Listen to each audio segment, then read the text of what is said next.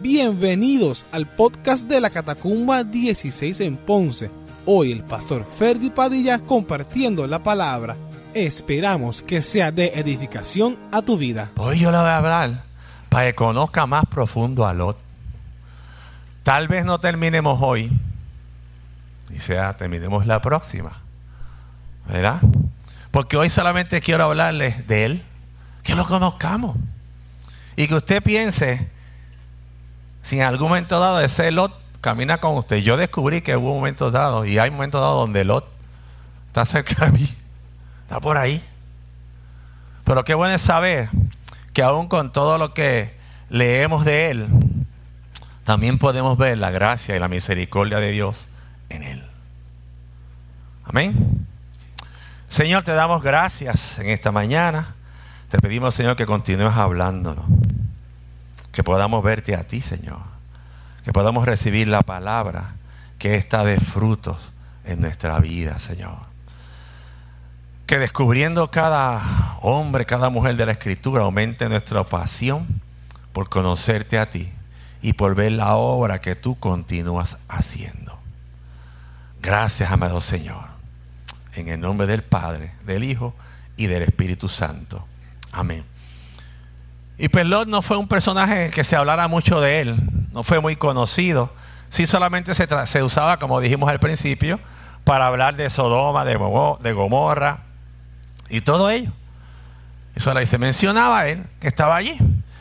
Pero tú y yo podemos aprender de Lot.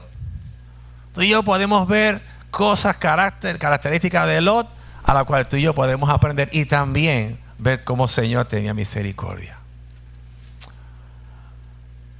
¿Qué dice la escritura de Dios? Lo primero que nos dice en Génesis, no mandé los versículos, me detengo. No mandé los versículos a propósito para ver quién tiene Biblia. Mira, anoche lo iba a enviar. Y yo no sé si Dios o el diablo me dijo, no lo envíe. Pero como yo no era caso al diablo, yo estoy seguro que fue Dios. Porque habíamos dicho que trajeran sus Biblias. Permito el celular, pero quiero decirle algo.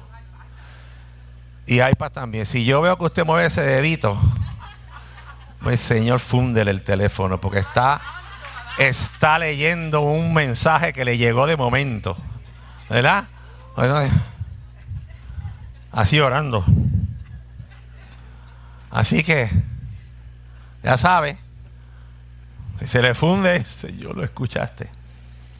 Nuestra intención, hermano, es que usted se familiarice con la Biblia, con la Escritura. ¿Sabe? Y como único puede hacerlo, es teniéndola. Así que le es permitido el teléfono, pero ya sabe. ¿eh? Pero sí le voy a seguir aconsejando, tráigala de papel. Trate de traerla, aunque sea para que haga ejercicio. Tráigala. Tráigase un lápiz. Tráigase un papel. Anote. Si el pastor dijo una loquera, anote. El pastor dijo una loquera, tengo que preguntarle. Así es como yo, que si yo escribo una nota en el celular, se me va lo otro. Así que yo tengo que, ¿verdad? Mi abuelo decía que la mejor memoria es la punta del lápiz. ¿Verdad? Así que, gloria a Dios. Pues dice en Génesis 11:31 que Lot era primo de Abraham. Vamos a ver si es verdad.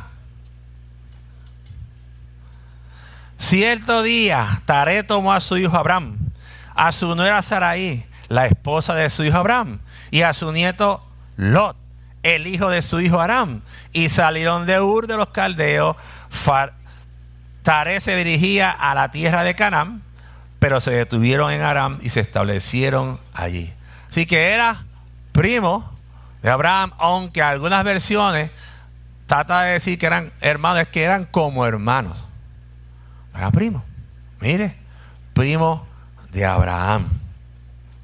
Y salió, ¿verdad? Con el padre de Abraham y Abraham salieron, ¿verdad? De Ur de los Caldeos, habitaron en Tarem. También habitaron en un lugar que se llama Siquem. Y es bueno que lo sepan porque más adelante es Siquem tiene algo que ver en la vida de Lot.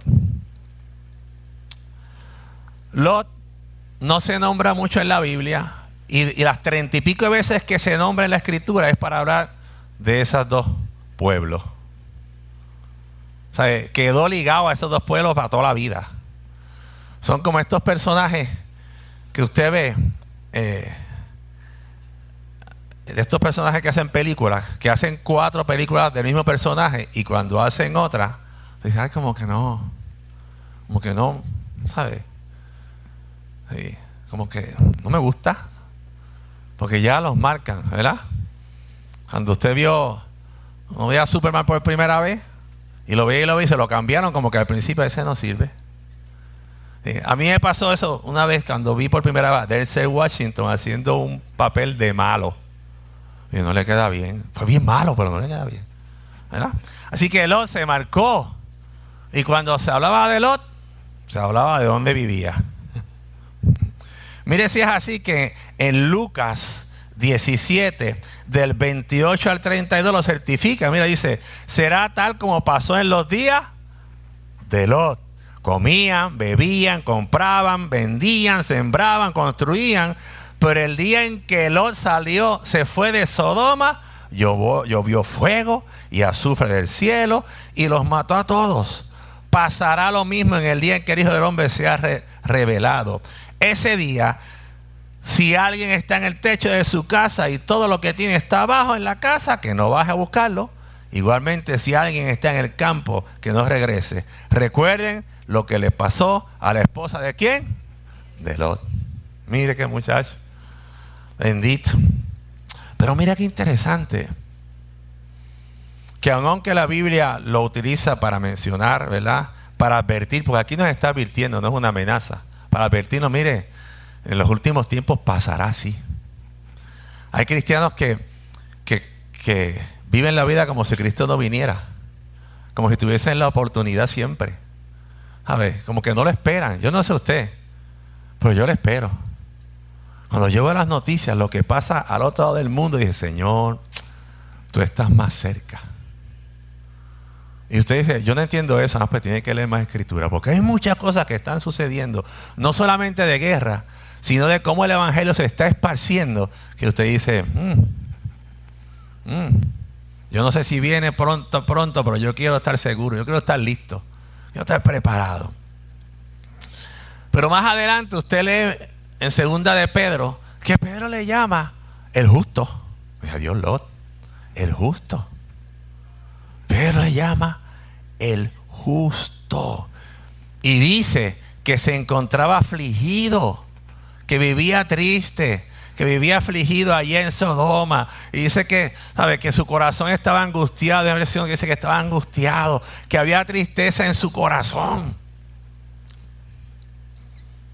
Por la vida que vivían en Sodoma y en Gomorra. Estaba allí. Allí estaba él. Entonces, la pregunta que tal vez tú y yo nos haríamos, por lo menos yo me la hice, ¿qué es ser justo? Porque uno dice justo el que aplica justicia. Bueno, hay gente que aplica su propia justicia y es bien injusta. Hay gente que aplica la suya, pero es bien injusta. Porque mi justicia va a ser injusta. Porque es la que yo quiero aplicarte. Pero Dios nos aplica la justicia que no nos merecemos. Pero al final nos aplicará la que nos corresponde. Dice un diccionario que esto está relacionado a dos aspectos. Primero, hacer lo correcto o ser irreprensibles. Es decir, vivir de tal manera que nadie tenga algo que reprender o amonestar o censurar justamente. Justamente. ¿Verdad? Porque siempre va a haber alguien que no le guste algo de ti. Siempre va a haber alguien que decir, no me gusta, a ver, los tenisitos de, de José como que están lindos, pero... No, a mí me gustan, ¿sabes? Por si acaso. Por, eso hablo de los tenis. ¿sabes? Pero puede ser, ¿verdad? Los zapatos del pastor que están más jaros. Hoy sí que trajo algo jaro. Siempre va a haber algo. Pero dice que, que te reprendan justamente. O sea, que estén hablando verdad. los justos, perdóneme, que me salté aquí.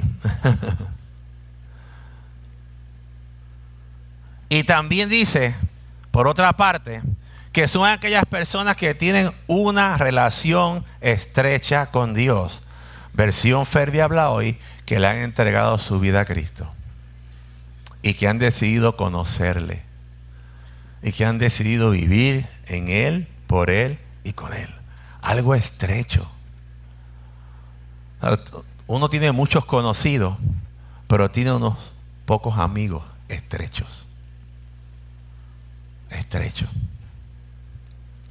Y tú y yo hemos recibido la bendición de justicia de parte de Dios cuando, cuando le entregamos nuestra vida a Cristo. La justicia que Dios derramó sobre nosotros fue de gracia y misericordia. La recibimos en ese tiempo. Pero comenzamos a vivirla cuando la, empezamos a poner en práctica. ¿Y qué vamos a poner en práctica? Nuestra fe. Cuando tú y yo ponemos en práctica nuestra fe. Porque nuestra fe es dada por Él. Y ahí yo pienso que Dios nos llama justo. Este es un justo.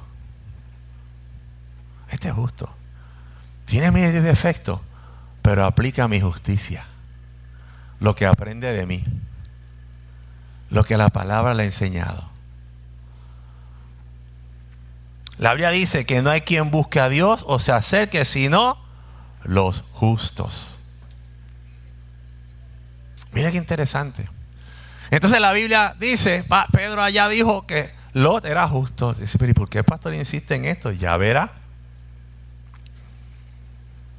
Hay muchos versículos en la escritura que utiliza justos. Justos.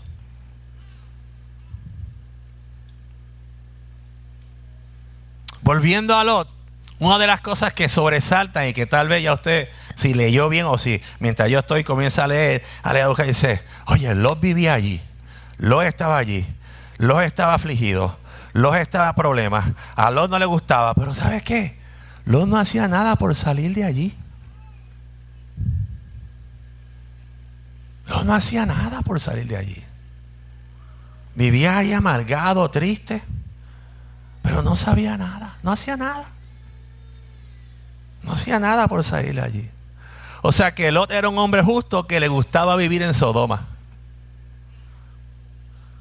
Un creyente que le gustaba vivir en Sodoma. ¿Qué? Sí. Allí estaba.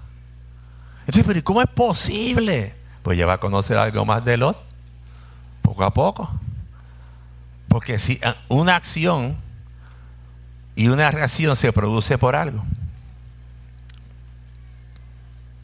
Si usted quiere después buscar, ¿verdad? Así que en Génesis 18, capítulo, capítulo 18, versículo 20, el 19, usted va a ver ahí cuán perversos eran los que vivían en esa ciudad. Cuán perversos, cuán, qué vida ellos llevaban. Y Lot estaba en perfecto boricua, harto harto de lo que había allí, lo que estaba pasando. Estaba cansado, estaba abrumado, dolido, preocupado, lo que usted quiera, lo que usted quiera, pero estaba tan inmerso en eso que no decidía salir. Parecía como que le, como que le costaba algo, como que, le, como que era difícil. Mire, hermano, y si usted señala a Lot, hoy en día hay gente en Cristo que vive en Sodoma vive en lugares de aflicción, vive en lugares de tristeza, vive en lugares de maltrato, vive en lugares donde no debe estar. Y cuando hablo de vivir no estoy hablando de casas, estoy hablando de estilo de vida. Y le cuesta, mira, tienes que hacer esto. No, tienes, tienes que... No, le cuesta. Y aquí encontramos a un justo que le costaba dejar Sodoma.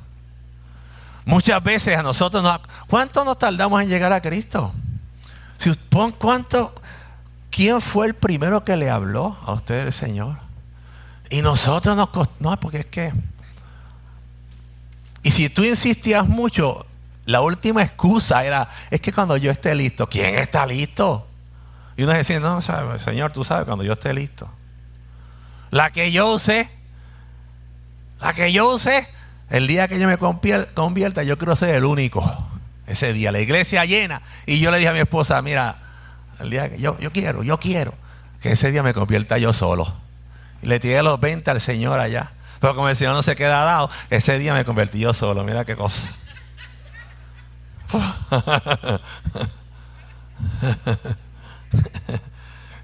y un impío orando porque llore, Señor, que se levante alguien, por favor. Yo cerré los ojos. Hice así, me bajé la mano de mi esposa, me bajé de la silla, Señor, que se levante alguien. Y el tipo seguía haciendo el llamado y nadie se paraba. Estaba como Lot. Sabía que tenía problemas. Sabía que estaba mi matrimonio hecho canto. Sabía que no tenía futuro. Había recibido un perdón que jamás creí que me lo dieran. Pero quería seguir viviendo en Sodoma. En el lugar de aflicción. En el lugar de tristeza. En el lugar donde no produce nada bueno. Quería estar allí. Dice que Lot era un hombre justo. Y si la Biblia dice que Lot era un hombre justo, aunque usted o yo vamos a conocer las deficiencias de él, él era justo. Tenía relación. Y así lo vio Dios. No fue que Pedro estaba ciego. No, así lo vio el Señor. Pero este justo prefería vivir afligido, triste, en temor. Vivir en medio de otra gente porque diría el corito, sufrir me tocó a mí en esta vida, llorar es mi destino hasta el morir. Decía ese corito del mundo. No importa que la gente me critique, si así lo quiere Dios, yo tengo que sufrir. Mire qué lindo. Y si usted nunca ha escuchado la canción, pues usted búsquela porque es una canción de los años Mira, mira María Luisa, que tú la escuchaste, tú la escuchaste, la lloroncita, esa era la lloroncita y tú la escuchaste. Está buscando quién era. Uh, saca, saca la bellonera, tú la tienes.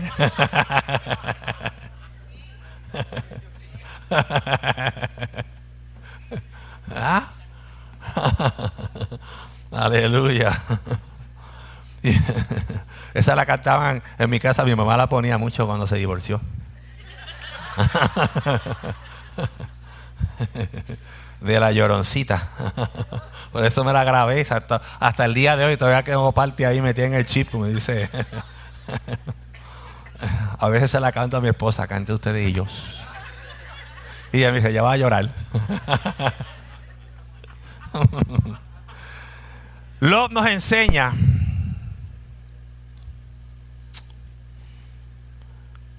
que tú y yo también podemos cometer y tomar decisiones equivocadas.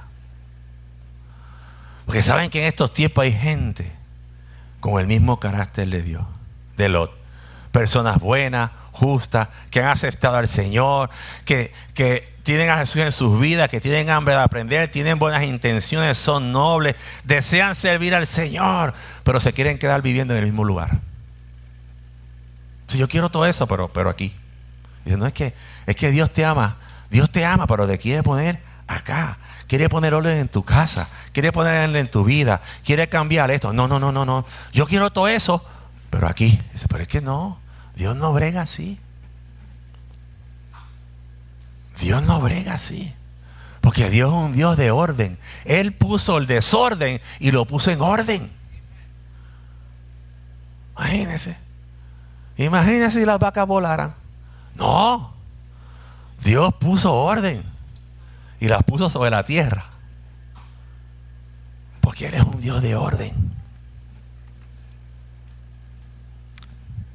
Y tú y yo, si queremos reflejar la gloria de Dios en nuestra vida y en nuestros hijos, tenemos que salir de, de esas cosas que sabemos que son las que Dios nos está pidiendo que pongamos en orden, que las arreglemos, que las entreguemos que salgamos de esos lugares que afligen y se tulan. Eso no quiere decir que diga, mira, varón, el pastor habló, mi hijita, me tengo que divorciar de ti. Tú eres la que me aflige, la que me tienes por el techo. No, papá.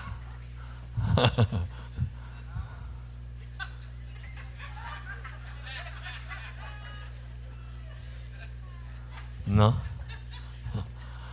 Porque en secreto, Dios lo está usando para que tú cambies. Te envió esa tachuela para que aprenda a caminar. Y te envió ese clavo para que aprendas dónde pone el pie. Así que aquí no hay alma gemela, por si acaso. Dios lo que te está diciendo es, arregla tu vida, arregla tu hogar, pon en orden tu matrimonio y las cosas van a cambiar. Y no es que te va a ir bien, es que Él va a estar contigo. Es eso. Porque tampoco te voy a vender, arreglas todo que vas a caminar en las nubes. No, no, no, no, no. Es que cuando Cristo venga vamos a estar en las nubes. Aleluya. Sí que va para serie.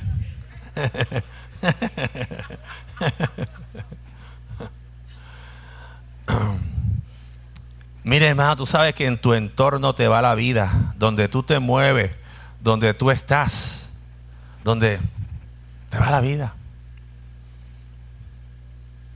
Hace muchos años mi mamá y yo tuvimos esas conversaciones difíciles, porque mi mamá, las mamás tienen una habilidad de encontrarle a uno las cosas escondidas. Yo no sé.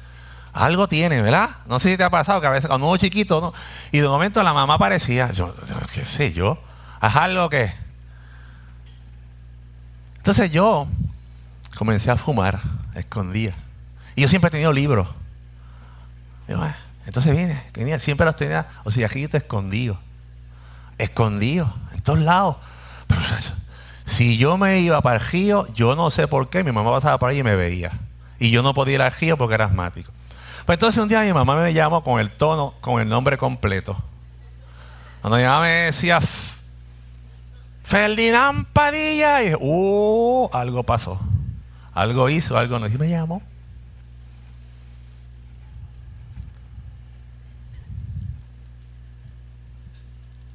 Y yo, ¿dónde tú contaste eso? No podía decir que no era mío.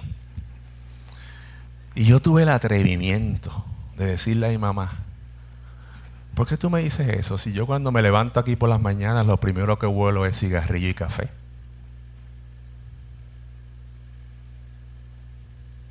Tenga cuidado cuando usted quiere enseñarle algo bueno a sus hijos y usted hace lo contrario. Mi mamá me dio un pescozón. Sí, me lo dio con tu cigarrillo. Pero le dije, cuando tenga 18 años, no te voy a fumar en la cara por respeto pero voy a fumar. Y me hice daño, porque era asmático crónico. Pero cuando usted trata de aplicar una disciplina que usted no la tiene, maltrata el corazón de su hijo. Y sabe que cuando tenga la edad de decidir, lo va a hacer peor que usted. Si es paréntesis. Volvamos al otro. Este sabía de la conducta de los que vivían en el pueblo, que era mala, y dice la Biblia que era mala en, una traducción y perversa. Y dice, Dios, pero no será lo mismo. O sea, como que parece. Pues mire, yo me di a tratar de buscar lo que es perversa. Y dice que obra con mucha maldad. O sea, que si es mala, esto es más malo. Y que hace, y que y lo hace conscientemente y o lo disfruta. Anda, parcirete. Lo vivía en un sitio donde la gente se gozaba de hacer lo malo.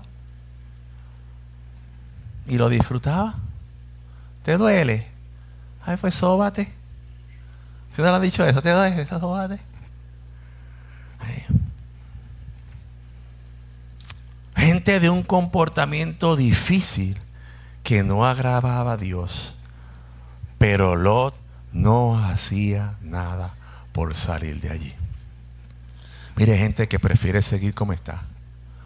Llegan a Cristo y prefieren, no, seguimos así. Seguimos como estamos. Mira, pero no. No hay, como, no hay otros opciones, sí las hay, porque Dios quiere hacernos vida nueva, Dios quiere transformarnos, Dios quiere que, que, la bendición que nosotros estamos disfrutando sea hasta mil generaciones. Para eso yo tengo que quitar aquellas cosas que no están bien en mi vida para que mis hijos Si pasan por ahí, tengan salida. Tengan salida. Mi papá estuvo por allí, pero salieron. ¿Por qué salieron? Salieron por Cristo. Cristo los sacó de allí. Cristo los sacó. Y esa es la diferencia. Pero tú y yo podemos decidir dónde queremos estar. Aquí podemos ver que Lot tenía una, una debilidad.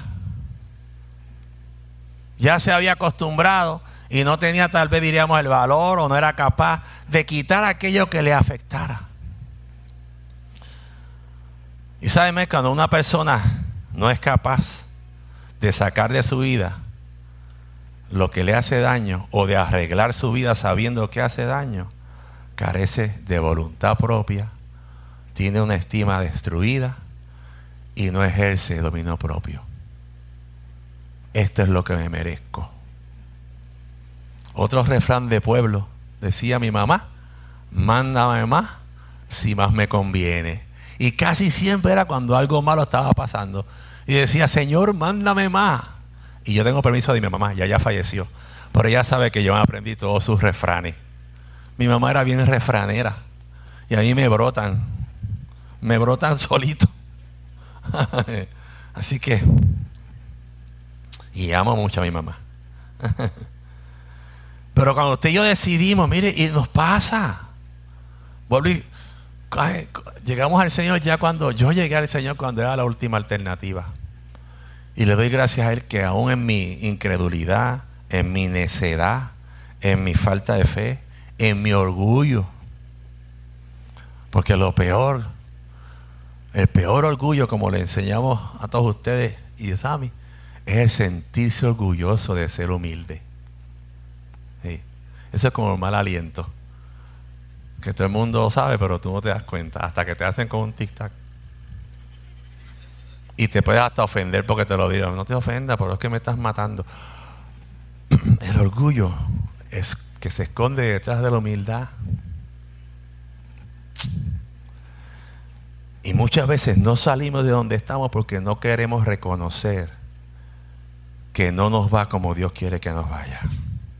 Nos hemos acostumbrado. Tenemos miedo. Tenemos miedo. Cuando yo acepté al Señor, mi mamá dijo, ahora este se metió en una secta ahí. Que ¿Cómo que se llama eso? Y parece que hubo como una reunión en casa y dijeron, no hablen de religión aquí. Cuando llegue Félix, no hablen de religión. Y en casa de mi mamá había una Biblia así en la esquina ahí, de esas grandes. O sea que allí estaba puesta, abierta, toda la vida estuvo abierta la misma página, pero ahí estuvo. Y no se hablaba de, yo no hablaba tampoco de religión, ¿verdad? respetaba, pero se hablaba. Yo no supe eso hasta muchos años después. Yo no sabía que mi mamá le había dicho eso. Mi mamá me decía, yo tengo un hermano separado de la fe, porque así nos llaman de la iglesia tradicional. Y yo le decía, tranquila, que si yo soy, soy tu hijo como quiera. Sacha, yo soy tu hijo. Fíjate de eso. Pero ella empezó a ver el cambio de ese separado de la fe, que al final decía, la iglesia donde va el hijo mío, le decía al, cura, le dijo un día, la iglesia que lleva el hijo mío nos lleva un montón, porque mi mamá era lo que yo no soy, bien expresiva. Y el cura le preguntó, ¿por qué? Porque yo voy allí y me saluda a todo el mundo. Yo vengo aquí, nadie me ha saludado. Y yo llevo años aquí. Y dice, tú llevas años jugando bingo con el cura. Porque usted y yo hemos conocido algo diferente. Y el mundo espera y quiere ver algo diferente. Y a veces nos vamos, estamos con ellos y no queremos hacer la diferencia por no perderlo. Pero si ellos nos quieren matar, si ellos te quieren robar, si ellos te quieren utilizar. Lot estaba y le costaba trabajo salir de allí. ¿Sabes? Grábese esta. Nuestras decisiones revelan lo que hay en nuestro corazón. Nuestras decisiones revelan lo que hay en nuestro corazón. Y Lot, aunque era justo, también tomó decisiones que muestran que no tenía fuerza de voluntad, que se había adherido al lugar donde vivía, que le costaba trabajo salir de Sodoma, que se turbó. Mire, mientras Lot estuvo con Abraham, Abraham lo influyó y, obtuvo de las riquezas de Abraham. Y fue heredero de Abraham y fue heredero de él. Y Abraham fue influencia para él. Pero Lot comienza a sobresalir en la escritura luego que tiene una pelea, una discusión con los pastores de Abraham.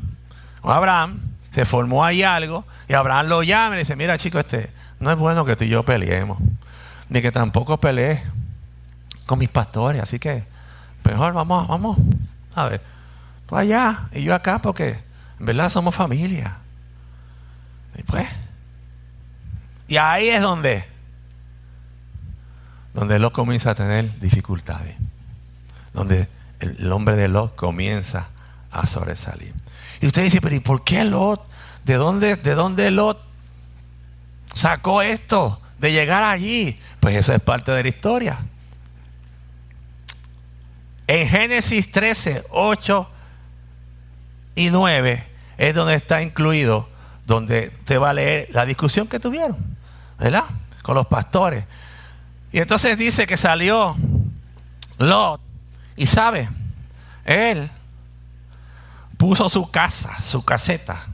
Él escogió a la parte de Jordán, supuestamente lo mejor, la llanura, lo puso allí, ¿sabes? Y puso su casa, su caseta, en dirección a Sodoma.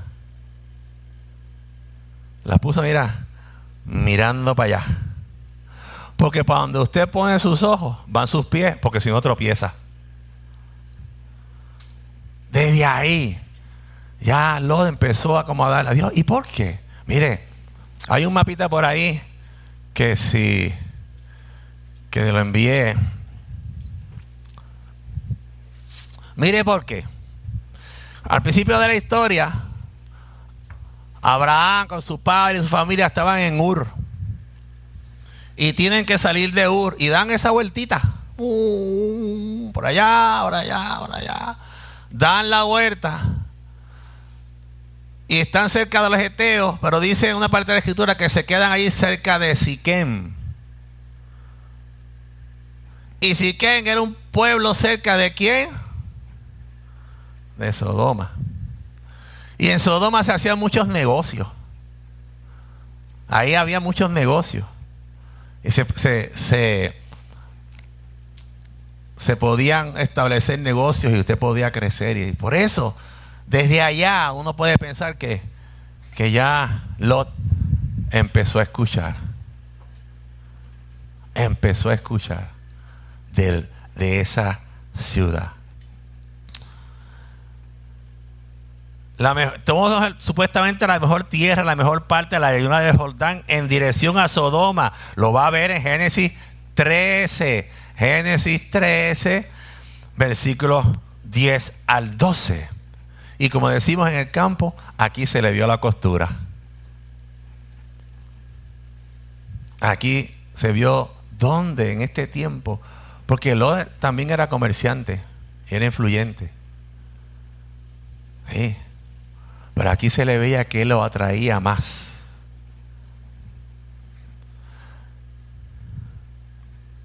Y no fue que él se fue directamente allá. No, no, no.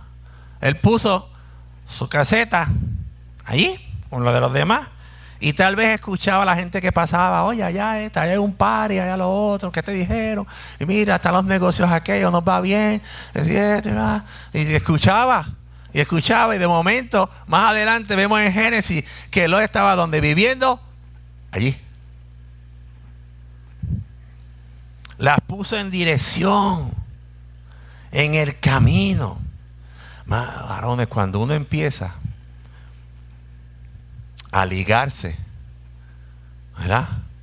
A cambiar y a ligarse otra vez, llega el momento dado que uno está mirando más al mundo justificando al mundo, justificando sus acciones, justificando lo que hacemos, a tal grado que no nos damos cuenta que nuestro corazón ya está mirando hacia allá. Y hay unos detallitos que quiero dejarle. Me quedan 10. Detallito interesante. Dice en Génesis 13:12, dice, Abraham acampó en la tierra de Canaán, en tanto que Lot habitó en las ciudades de la llanura y fue poniendo sus tiendas hasta Sodoma. ¿Sabe qué significa? Abraham acampó porque él sabía que ese no era su último lugar. Era un lugar transitorio. Pero Lot tomó la decisión de vivir en Sodoma. No lo empujó el mundo, no lo empujó nadie, no lo llevó el pastor. No, no, no. Lot tomó la decisión. Allí es. dice la escritura que habitó. Habitó. Aquí yo no me mudo, compró casa y todo. Cerca de la plaza. Allí. ¿Verdad? Así que eso hace gran diferencia, téngalo ahí si tú quieres estudiarlo, ¿verdad? y como decía, tal vez en ese camino escuchó eh, mucha gente hablar de lo que estaba pasando allá, había prosperidad, y pensó, pues mira, yo creo que mi familia eh, le iría bien allí. A mí me iría bien allí, ahí yo puedo levantar una familia. Y puedo hacer negocios. Hay en estos tiempos, hermano, hay gente que vive en el Señor, pero sus balcones dan hacia, sus puertas dan hacia el mundo, sus balcones dan hacia allá. Y cuando hablo del mundo, hermano, no estoy hablando de los que fuman, beben, hacen droga. No, no, no, no. no. Es que, es que escuchamos más al mundo. Es que escuchamos estos días leí a alguien hablar, pues, si vamos a tratar con estos temas, tratémonos con amor.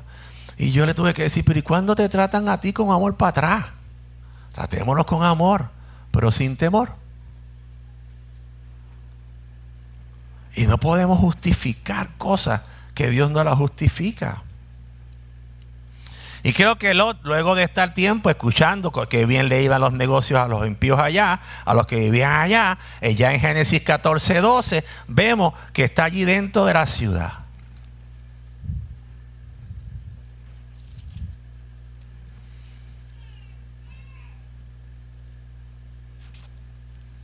Que está dentro de la ciudad. Y allí comienza la aflicción y deterioro del justo del creyente cuando nos ponemos en esa dirección, contraria a donde Dios nos quiere. Y si usted compara lo que sucede más adelante, que cuando Abraham va y rescata nuevamente a Lot y, Abraham trae su ofrenda a Melquisedec, dice la escritura que Dios bendijo a Abraham y de Lot no sabemos más nada.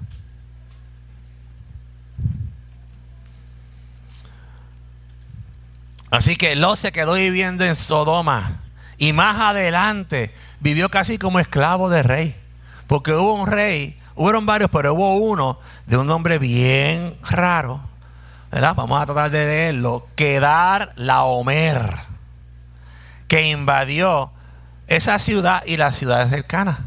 Porque eran, eran como, como el área metropolitana, que nosotros la dividimos por semáforos. Los que viven allá la ven bien distanciada.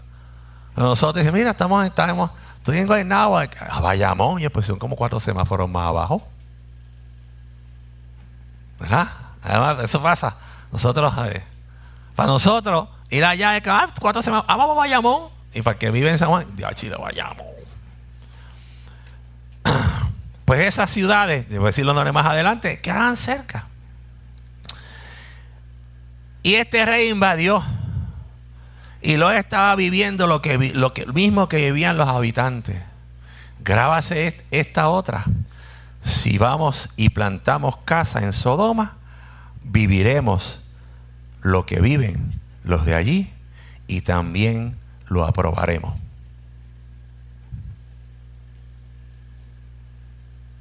Vas a vivir lo mismo que vives allí. Y Dios quiere hacer vida diferente. Y aún con todas esas decisiones de Lot, todavía Lot sigue siendo justo para el Señor. Mire, todavía. Dice en Génesis 19.1, llegaron pues dos ángeles. Llegaron pues dos ángeles a Sodoma a la caída de la tarde y Lot estaba sentado a la puerta de Sodoma y viéndolos Lot se levantó a recibirlo y se inclinó al suelo. Esto es un detalle importante. Porque en esos tiempos, estar sentado a la puerta de Sodoma, esto quiere decir que Lot ya tenía un lugar destacado en la ciudad. Porque según los historiadores, los que se sentaban allí eran o los jueces o los influyentes. O sea que ya Lot se había colado. Ya estaba allí.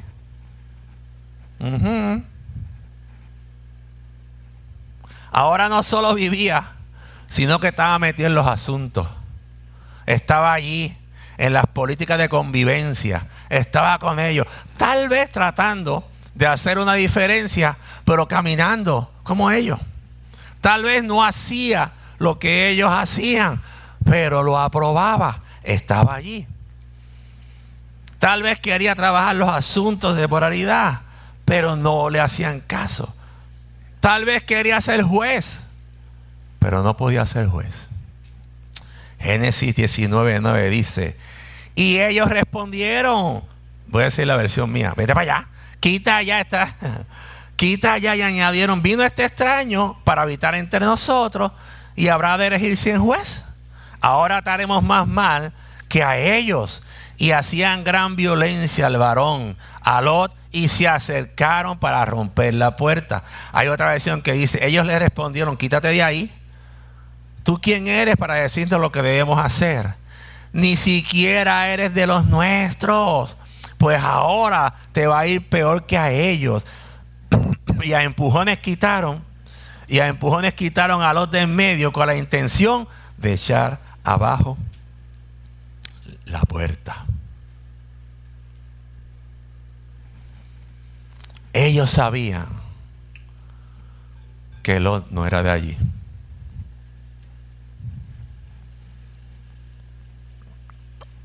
Ya Lot no sabía que él no era de allí.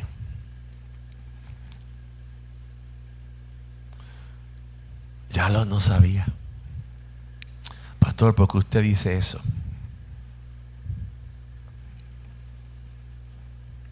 Hay un capítulo 19, 6 y 7. Dice, entonces salió a ellos a la puerta y les cerró la puerta tras de sí. Y les dijo, os ruego, hermanos míos, os ruego, hermanos míos, que no hagáis tan mal. ¿A quién tú le llamas hermano?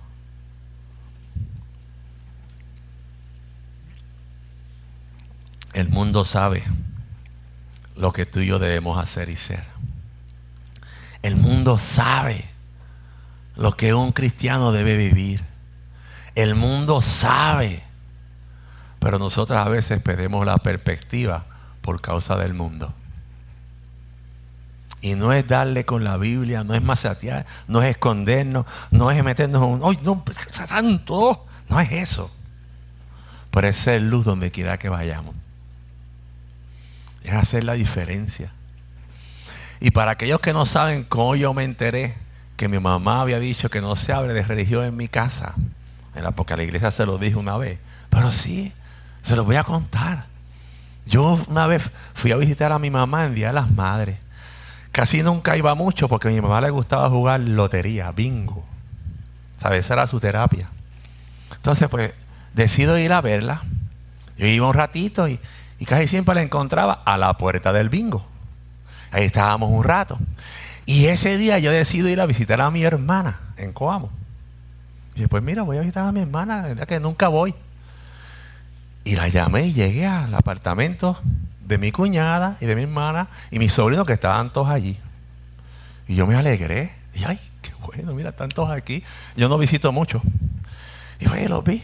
Entonces me quedé un rato y comencé a ver como una entrada y salida que yo no entendía del apartamento y salían y entraban, que si esto. Y, yo allí feliz, contento, haciendo cuentos, haciendo chistes, hablando con mi hermana. Y no, hasta que me cansé y dije, pues ya hora de irme. A los dos días mi mamá me llama muerta de la risa. Y yo, ¿qué pasó? Es que tú fuiste a visitar a tu hermana, sí, y ella y Yo, ¿qué pasó? Es que ellos estaban locos por beber y como tú estaban allí no se la podían dar. Ya, ¡ah! qué bueno. Les atrasé la bojachera, pero qué bueno. ¿Sabes por qué? Porque ya ellos sabían que algo Dios había hecho en mi vida. Porque yo salí de ahí de la bebelata, de todo eso. Yo nunca les dije no lo hagan, esa es su casa, yo respeto las casas. Respeta la mía, nunca. Pero jamás nunca imaginé que estaban, y yo no sé si estaban orando a que me fuera. Y yo lo más cómodo. Comodito, ahí fue donde le dije, yo que les dije que no se hablaba de religión en casa porque tú venías y estabas en esa cosa, en los catacumbas. Y yo, eh, ahí me enteré. Pero para mí yo también me reí con mi mamá. Pero dije, qué bueno. Porque ellos me conocen. Conocen quién es Ferdi. Yo soy su hermano mayor. Los menores caminaron conmigo. Fui el hermano separado de la fe. Pero ahora hoy en día soy Ferdi el pastor. Algo Dios hizo en la vida de aquel que le cree, que el mundo sabe. Cuando las cosas se aprietan, llaman.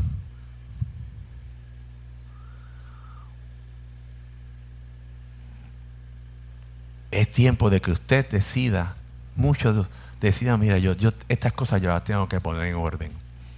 Estas cosas yo las tengo que arreglar. Yo tengo que salir de aquí. Dios me está llevando. Yo tengo que cambiar la puerta de mi casa. Yo tengo que renovar mis pensamientos. Yo me tengo que detener.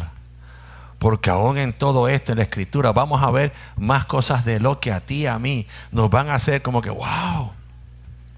Lot perdió el, Lot perdió el track. Y ellos tuvieron que decirle, tú no eres de aquí, que hermano, hermano, que tú no eres de aquí. Salte al medio. Lot estaba tan acostumbrado. Lot estaba tan acostumbrado a lo que estaba viviendo que perdió de vista quiénes eran los ángeles y el poder que ellos tenían.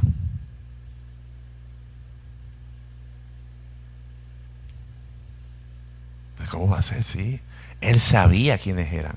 Porque leímos en la escritura que cuando los vio, se levantó y ¿qué hizo? Se postró, reconoció y de momento los quiere proteger. A los que vienen a destruir a Sodoma por orden de Dios. Cuando tú pierdes la perspectiva de quién es Dios en tu vida, tomas decisiones equivocadas a veces. Cambias rutas, cambias camino. El desánimo te coge. Lo se había acostumbrado tanto que le ofreció sus hijas para que no le hicieran más a los ángeles. Le ofreció sus hijas. Yo conozco lo que ustedes hacen. Yo sé. Aquí tengo a mis hijas que son vírgenes para que no le hagan nada a los ángeles. ¿Qué estás dispuesto a entregar tú? ¿Qué estás dispuesto a cambiar?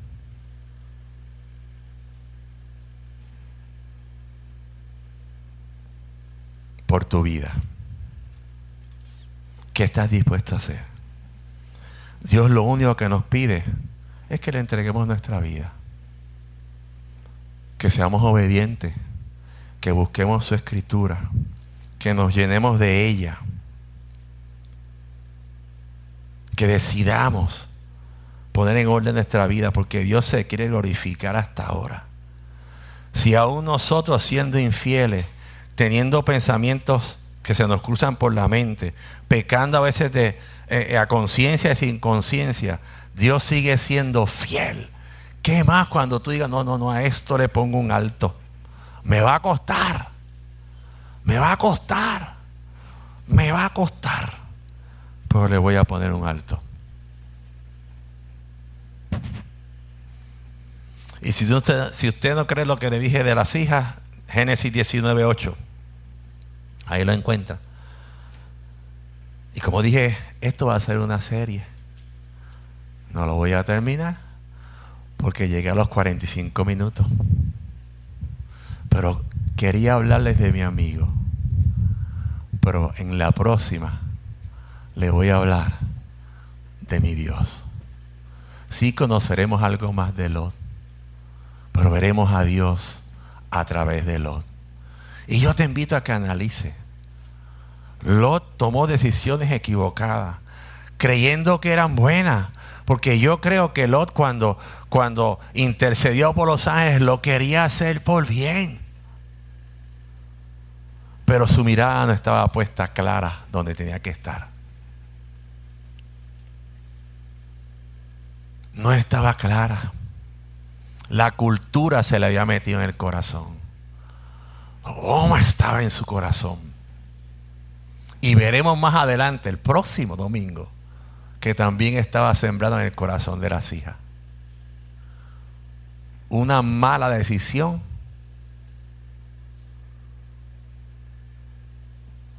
puede afectar la vida de tu descendencia. No es que sea tu culpa, pero fue el camino que abriste. ¿Y cómo se arreglan las malas decisiones? ¿Cómo se arreglan? cambiando la mirada a Cristo. Señor, yo necesito que toda decisión que yo tome, tu palabra lo justifique. Yo necesito que todo caminar que yo tenga, seas tú el que abriste el camino. Yo necesito que por encima de lo que veo, de lo que hago, de lo que siento, sea tu palabra el que está gobernando en mi vida. ¿Sabe por qué? Porque mis hijos me van a seguir. Ese es el camino que le voy a marcar a mis hijos. Ese es el camino. Nuestros hijos no salen buenos. Dice la escritura que nacen en pecado. Así que Dios los va cambiando. Y nosotros los vamos modelando. No enviemos a nuestros hijos a donde nosotros no vamos. No le pidamos a nuestros hijos que hagan lo que nosotros no hacemos. No empujemos a nuestros hijos donde nosotros no queremos entrar. No le pidamos a nuestros hijos que se gocen de algo que usted y yo no nos gozamos. Venga y gózase en la presencia de Dios. Sacrifíquese. Si usted no lo cree, pruébelo. Y si no, como decía un sticker que yo leí hace muchos años, ven a Cristo y tus pecados te serán perdonados. Y si no te gusta, vete al mundo y te serán devueltos. Pero vivir en Cristo es un estilo diferente. Es un estilo de vida. Dios nos cuida y nos guarda. Mire hermano, me costó trabajo. Nos ha costado trabajo. Cuando decidimos salir del colegio nos costó trabajo. Trabajamos en una universidad donde el plan médico era como una tarjeta de crédito. Tú enseñabas esa tarjeta y fíjate, los médicos te, te. ¿Dónde tú trabajas? En el Colegio Mayagüey. Verde. Verde. A ver. Colegio Ah, Colegio Mayagüey. Una pensión. Y costó trabajo. Aún cuando empezamos a decir, mira, yo voy a dejar, amigos que le dije, voy a renunciar al colegio. ¿Que tú vas a qué? Usted es loco. Costó trabajo. Tengo compañeros de trabajo que ya están pensionados. Ganan una pensión el triple de lo que tal vez nosotros ganamos. Pero yo no cambio la vida que he vivido en Cristo después de esa decisión con la vida que viven ellos porque no ha faltado nada. Fue difícil Y cuando Dios dijo que ella iba a salir, ahí sí que, que había que agajarse la chancleta. Pero Dios no ha faltado. Hemos cometido errores. Nos hemos cansado. Nos hemos caído. Nos hemos levantado. Pero sí les garantizo que nosotros decidimos salir de Sodoma hace muchos años. Y hemos visto la gloria de Dios. Hemos visto su cuidado. Y hemos visto la bendición a nuestros hijos y a nuestros nietos. Y si Dios me da vida para ver bisnietos, también lo veré. Porque es promesa de Dios. Es promesa de Dios. Somos coherederos de la promesa que Dios le hizo a Abraham. Pero hoy es día de tomar decisiones. No podemos de pie.